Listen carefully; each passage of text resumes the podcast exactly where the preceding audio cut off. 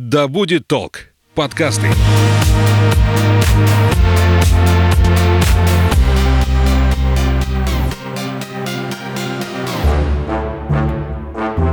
Всем привет, меня зовут Светлана Подберезня, это подкаст «Ой, страшно». Здесь мы обсуждаем страхи и фобии, которые одолевают человечество в 21 веке.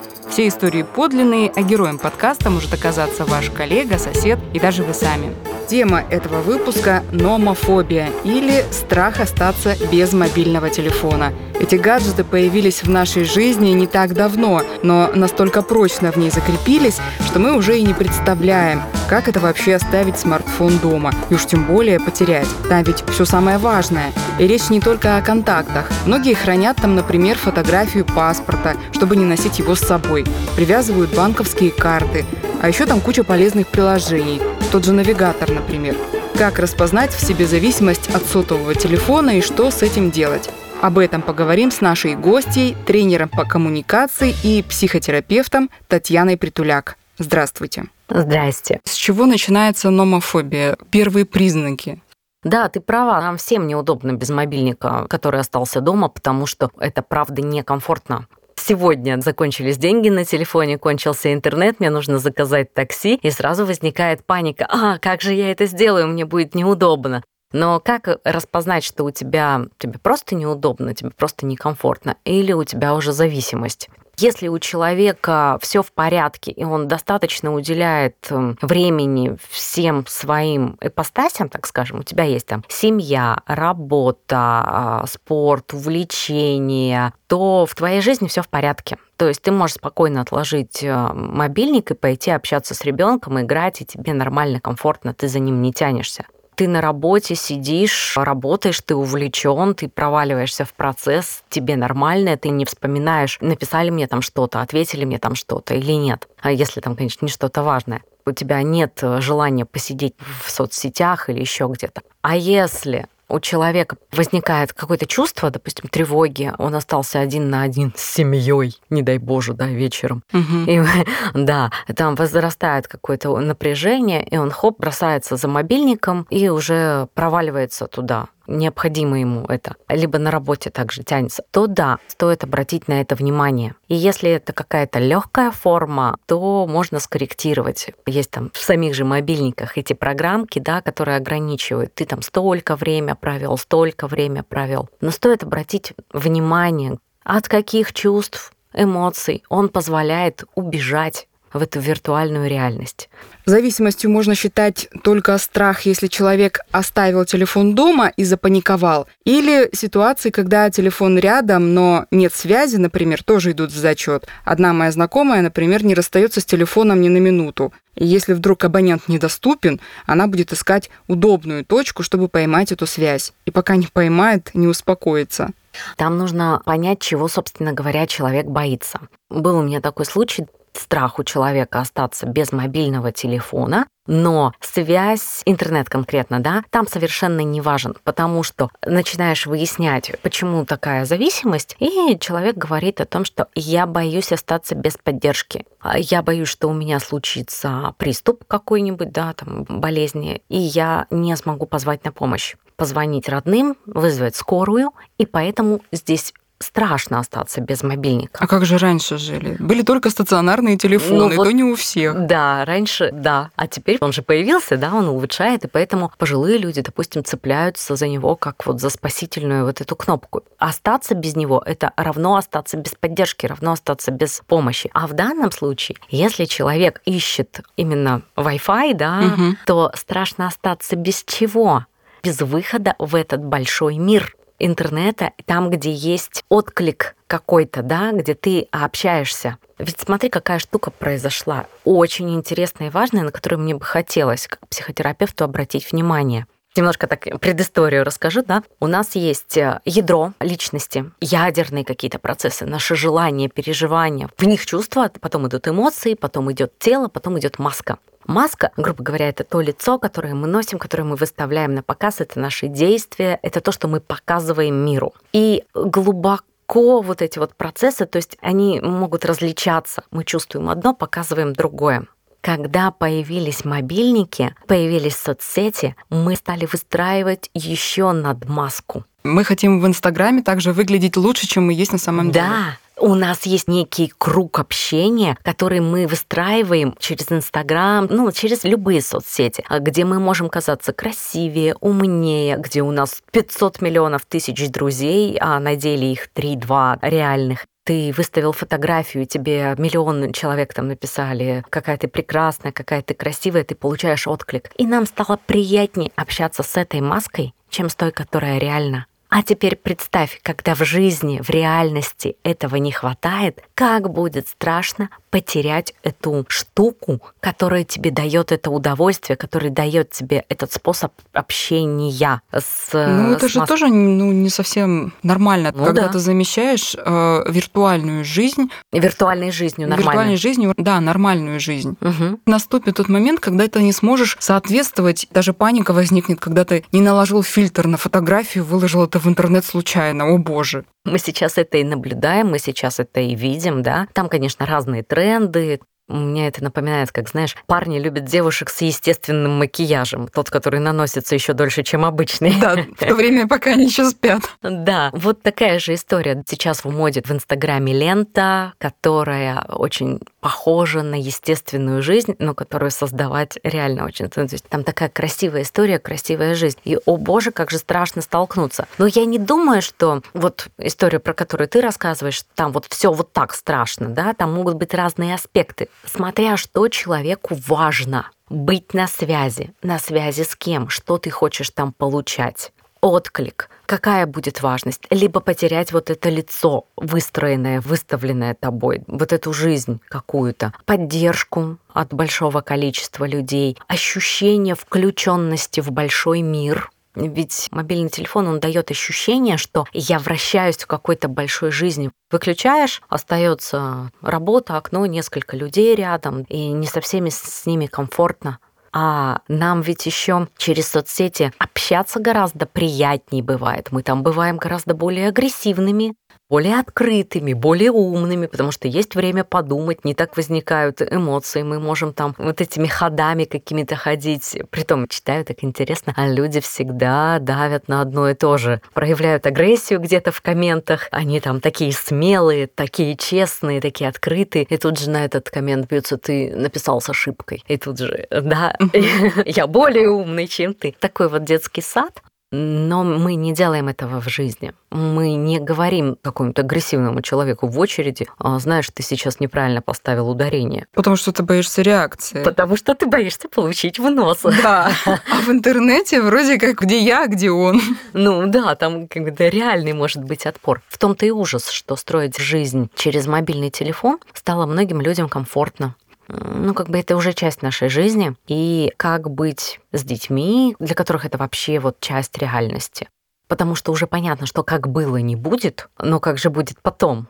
Я уже приводила этот пример, но мне очень нравится, это интересно. 9 мая недавно прошло, Мгм. да? Тогда люди выстраивали отношения по переписке.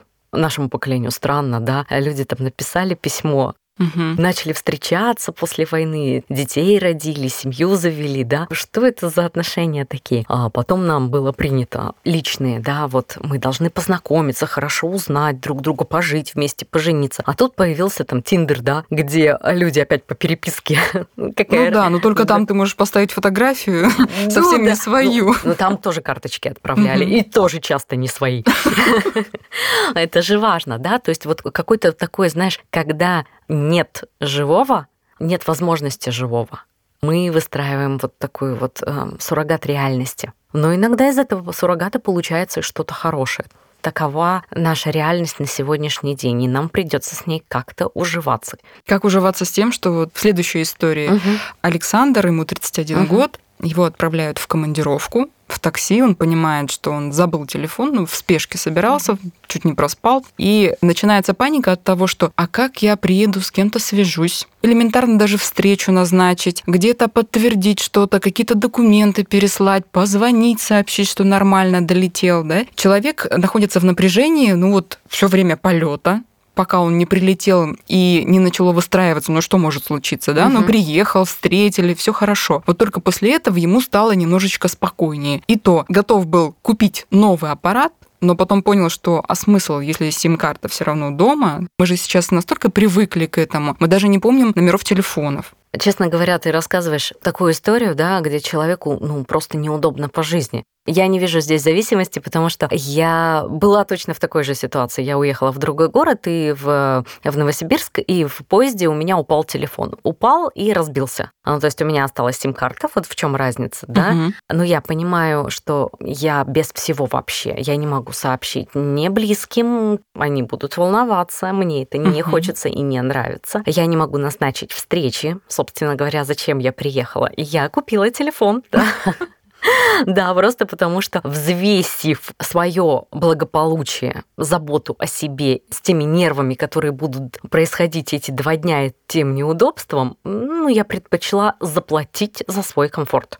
Это наша жизнь сейчас, это так. И совсем другая история, когда вот ты сидишь, у тебя все в порядке, а ты без телефона, ты постоянно в него лезешь, проверяешь почту, проверяешь лайки, проверяешь новости, что там в мире без меня случилось. Допустим, был у меня такой случай, там была именно зависимость от нахождения вот в этом мире новостей. На что мы вышли? Там получалось огромное количество удовольствия от того, что я получаю вот эти кусочки информации. Что-то происходит, какая-то новизна из этой схемы какой-то жизненной, постоянной, одинаковой, вот эти кусочки информации, приходящие новости, вот это мелькание, да, ленты, ты еще чего-то. всего? Да, ты в курсе всего. Вот эта включенность э, в жизнь, она давала очень много удовольствия. У человека очень мало удовольствий в жизни, которые пропускаются от еды, от общения, от взаимодействия с другими, от работы, от своей жизни. То есть удовольствие тело не получает. Оно привыкло получать удовольствие от информации какой-то. И приходится давить на эту кнопочку «дайте мне новое, дайте мне новое, дайте мне новое».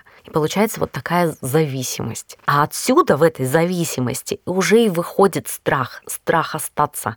То есть зависимость перерастает в фобию со временем? Ну, да, да. Или не всегда? В разной степени. Фобия — это всегда более глубокая штука. Под фобией может быть страх остаться без поддержки это про безопасность. То есть там история про другое, она не про мобильник как таковая, она про то, что я боюсь на самом деле умереть, со мной случится приступ, и у меня не будет близких и поддержки. И тогда это фобия. Но зацикливается она на мобильнике, потому что он как символ безопасности. Я могу позвать на помощь. А здесь через зависимость. Он символ того, что я выйду в большой мир или я там получу что-то. И, конечно, страшно остаться без этого. Но, опять же, степени бывают разные. Если на легких человек может это более-менее контролировать, если, опять же, близкие дают обратную связь. Что-то сильно много, слишком часто. Если человек один живет, то его вообще никто не ограничивает. Да, чаще всего. Тогда, может быть, стоит попробовать оставить на какое-то время и посмотреть, а как я вообще без этого обхожусь пойду гулять без телефона. А, ничего страшного, оставлю, вернусь и а, там позвоню кому-то. Попробовать по квартире хотя бы перемещаться без телефона, оставив его на стационарном месте.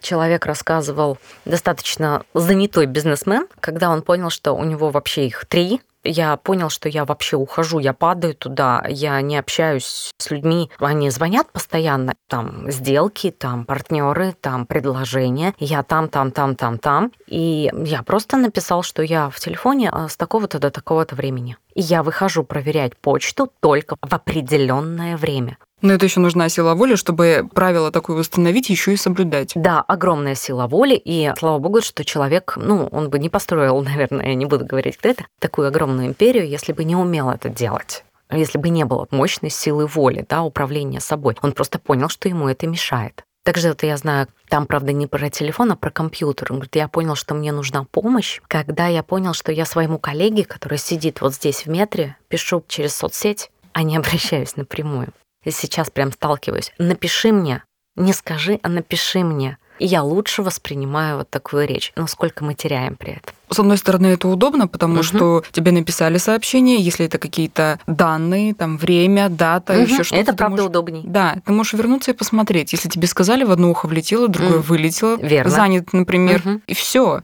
Но у меня есть история такая еще. Есть подруга, с которой мы одно время очень редко виделись. Ну и Мгм. как это бывает, созвонились, давай уже встретимся наконец. Назначили дату, кафе определили, встретились. И у меня было ощущение весь вечер, что я пришла пообщаться сама с собой. М. То ей позвонили, и она разговаривает. Хотя уже время после работы, мгм, соответственно, ну, должен быть хоть какой-то этикет даже у тех, кто Мгм. звонит Мгм. тебе в 8-9 часов вечера, да? Она отвечает на все звонки. Она разговаривает, и это не по минуте, не по две. Потом она что-то смотрит, пересылает и все. И я понимаю, что я вот говорю, а это реально вот в никуда Контакта уходит. нет. Да. Либо ты отложи этот телефон и хотя бы полчаса со мной пообщайся, Мгм. либо каждый решает свои дела, смысл тогда сидеть дальше в кафе. Я слышу такую обиду в твоем голосе. В тот момент это была обида. Я попила чайку, я съела пироженку, я вроде давно подругу не видела, и пообщаться не удалось. Я часто наблюдаю такие истории. Мне особенно грустно видеть молодые пары 17 лет, да, которые влюблены, они сидят друг с другом в кафе, и оба сидят в телефонах.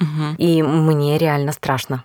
Потому что ты еще помнишь, да, ты сразу почувствовала, чего между вами нет. Нет контакта, нет ощущения, мы с тобой, мы вместе. Потому что есть вот этот третий лишний, это вот буквально мобильник, да, который встает, и он прерывает контакт, он все время его рвет, рвет, рвет. Это вот как раз зависимость, невозможность отложить ради вот этого живого общения, которое на самом деле нам очень важно и нам очень нужно. У меня бы там был к твоей подруге большой вопрос. А что там такого важного происходит, что ты выбираешь? Либо ей все-таки некомфортно, какой-то дискомфорт здесь, что она постоянно убегает в это. Там такая история. У нее свой бизнес, все Мгм. понятно. Мгм. Ты хочешь заработать денег, но, как мне кажется, стоит выставить какие-то границы Да, личного времени и рабочего. да. Мгм. Ты эти же деньги заработаешь завтра утром, если ты своим клиентам будешь объяснять, что со мной по делам можно говорить с 9 утра, Мгм. например, до 7 вечера, до Мгм. 8, да? Ну вот после 8, пожалуйста, мне не звоните. Я до сих пор помню историю из института, когда у нас была преподавательница, естественно, мы там писали курсовые и все прочее, и она говорила, я буду рада вас слышать до 20.00. Мгм. Дала домашний телефон, стационарный, тогда сотовых еще не было. До восьми, пожалуйста. Но если вы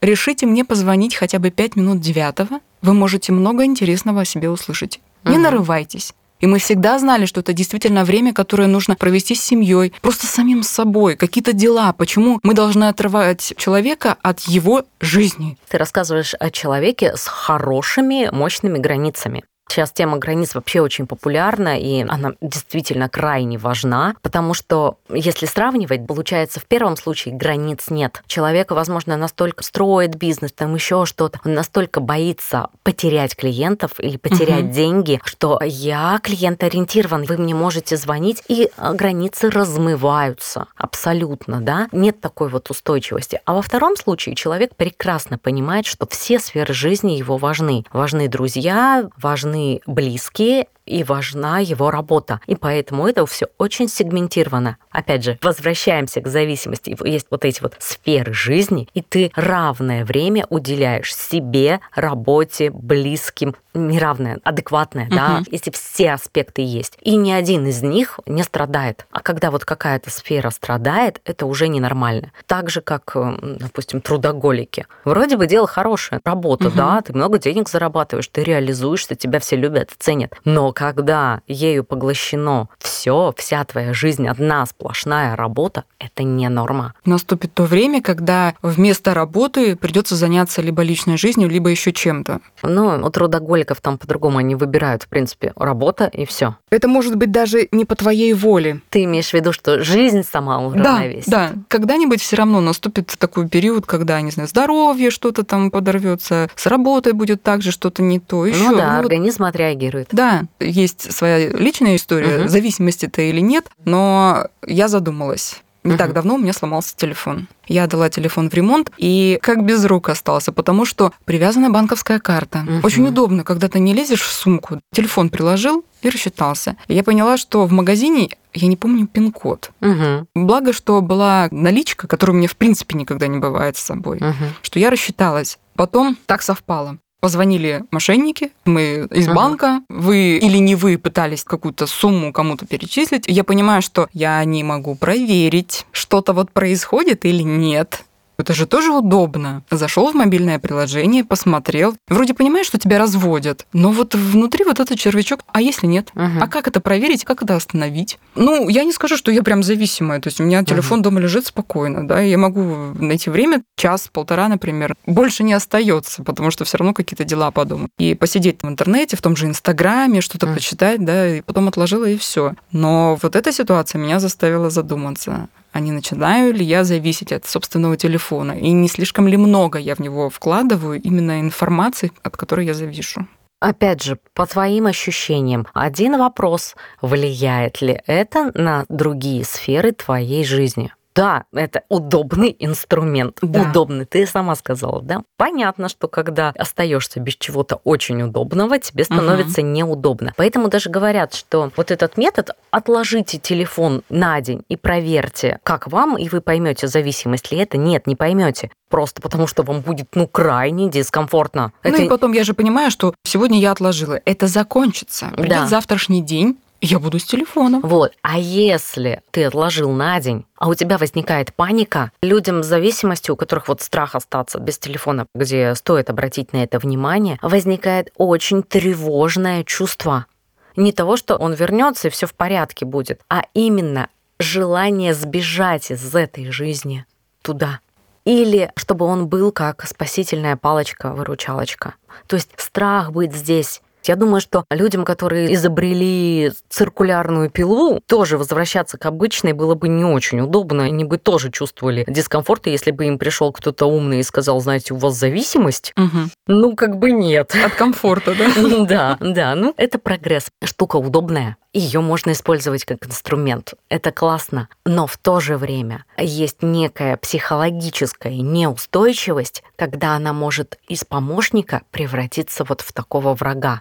Этому все подвержены или склад характера, я не знаю? Нет, не склад характера. Скорее, вот здесь надо проверять, что у тебя в жизни в отношениях э, с этим миром. Этому будут подвержены люди, у которых однозначно социофобия. Мне некомфортно в этом мире, а я предпочитаю быть один, но я хочу общаться, и я выстраиваю там вот как раз эту маску. Или мне некомфортно быть самим собой здесь, в этом мире, проявляют что-то, какую-то часть себя. И я выстраиваю вот эту инстаграм-картинку и проявляюсь через нее. Такая вот история про образ свой. То есть надо смотреть, что у человека в жизни. То есть это ему. однозначно про отношения или не всегда? Смотри, если Ну, если меня все устраивает в общении с близкими, в общении с друзьями, у меня и времени меньше будет на то, чтобы сидеть в интернете, Да. например, в телефоне. Да, А когда мне нечем заняться, открываешь интернет Мгм. и весь туда проваливаешься. Да, история про контакт. То, что мы с тобой Мгм. говорили в твоей истории, да, история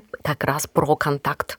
Если я не умею строить отношения, чтобы мне было комфортно, расскажу такую историю. Там не про телефон, а про игры, но суть от этого не меняется. Мама, папа, дочка, мужчина играет, жена жалуется на то, что он очень много времени проводит в игре. Мгм. И у них из-за этого возникает много ссор. Естественно, он играет, она его не видит, нет контакта, с дочерью общения тоже нет. Получается, о чем история? Но ему проще, мне кажется, в тех же играх оставаться, потому что там его не трогают. А жена, ну, не с очень ней комфортно. разговаривать надо. С ней разговаривать надо, иногда с ней вот надо поскандали, выстраивать, да. с ней надо выстраивать отношения. То есть история на самом деле про его самореализацию было сложно реализоваться в жизни, а в играх было реализоваться легко. Быть Мгм. крутым, сильным в играх было проще. Мужчина достаточно молодой, а в жизни нет. И вот эта неуверенность у тебя уже семья, а я еще не реализован, я еще не знаю на самом деле, чем мне заниматься. Я то попробовал, не получилось, это попробовал, ну как-то так,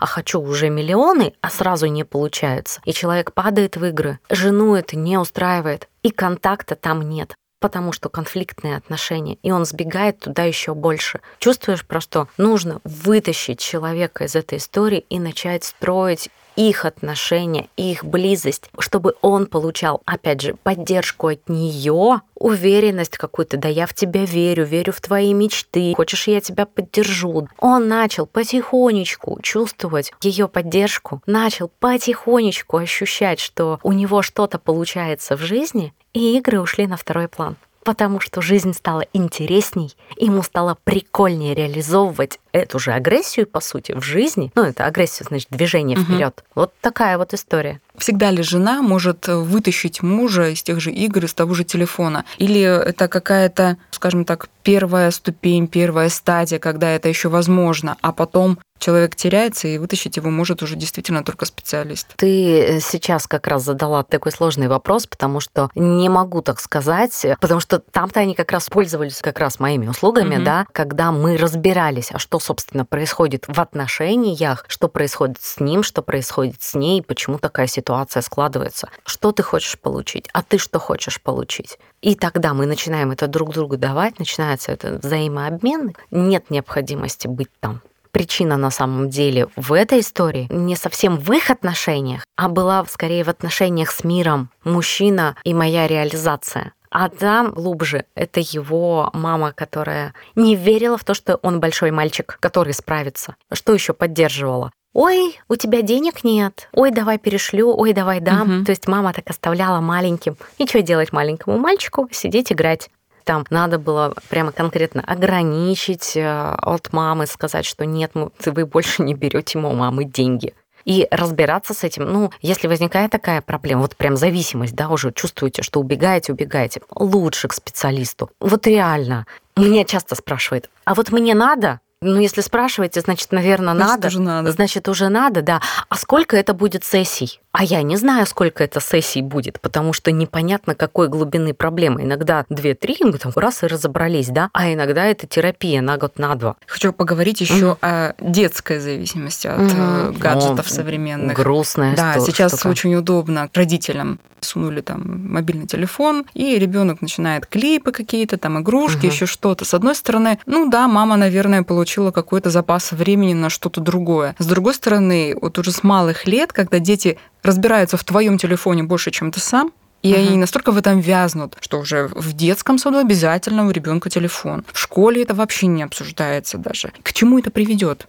Именно рвется контакт. История про контакт. Нам настолько стало сложно друг с другом, что появился вот в этом смысле телефон и развлечения, да, как такие бесконечные, как помощник из него убегать. А нам отношения строить становится все сложнее и сложнее. И реально я, как мама и как психотерапевт, бью панику, потому что старшему 10, он как раз в школе во всей этой истории, и мы через все это вот сейчас как раз проходим. Мы ребенку очень долго не покупали телефон, сопротивлялись до последнего. Пока он не пришел с вот такими крокодильями слезами и сказал, сказал, я изгой в классе, у меня нет телефона, они все играют, и я не могу с ними это обсудить. И, ну, он у меня прокачан, говорит, у меня страдает социализация.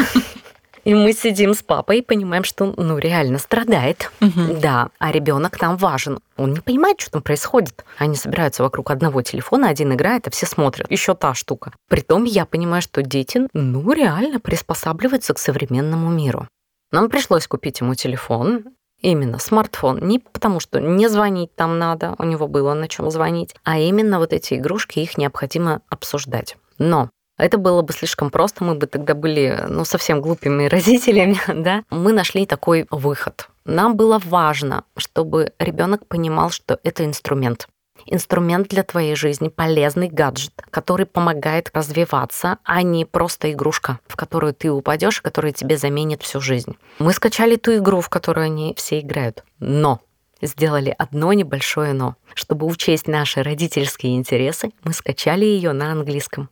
Хочешь играть, учи английский. Хочешь играть, играй, но ты будешь одновременно изучать английский. Чтобы тебе посмотреть, как это переводится, ты должен еще залезть туда, посмотреть и тому подобное. Кстати, у ребенка это не вызвало никакого вообще сопротивления. Не, вообще. Ну, по сравнению с тем, что тебе вообще разрешили и все это дали, угу. ну это уже мелочи какие-то. Да не, ему даже понравилось потому что он понял, что ох ты, да, действительно. И вот мы стараемся в этой истории действовать вот таким вот образом. И не запрещаем, но в то же время думаем, что мы как родители делаем, Потом У нас все-таки есть ограничения по времени и родительский доступ. Он меня, честно говоря, очень сильно достает в том плане, что это контроль, и он мне не нравится. Но в то же время я поняла, что отличие детской психики, если взрослый более-менее может себя отконтролировать много, мало, я там то не сделала, я это должен сделать, то есть психика более устойчивая, то у ребенка нет. Он провалился и пропал вообще туда. И он не контролирует. Ну, просто центры мозга не созрели для того, чтобы это контролировать. И поэтому-то детская зависимость, она более страшная и быстро формируемая.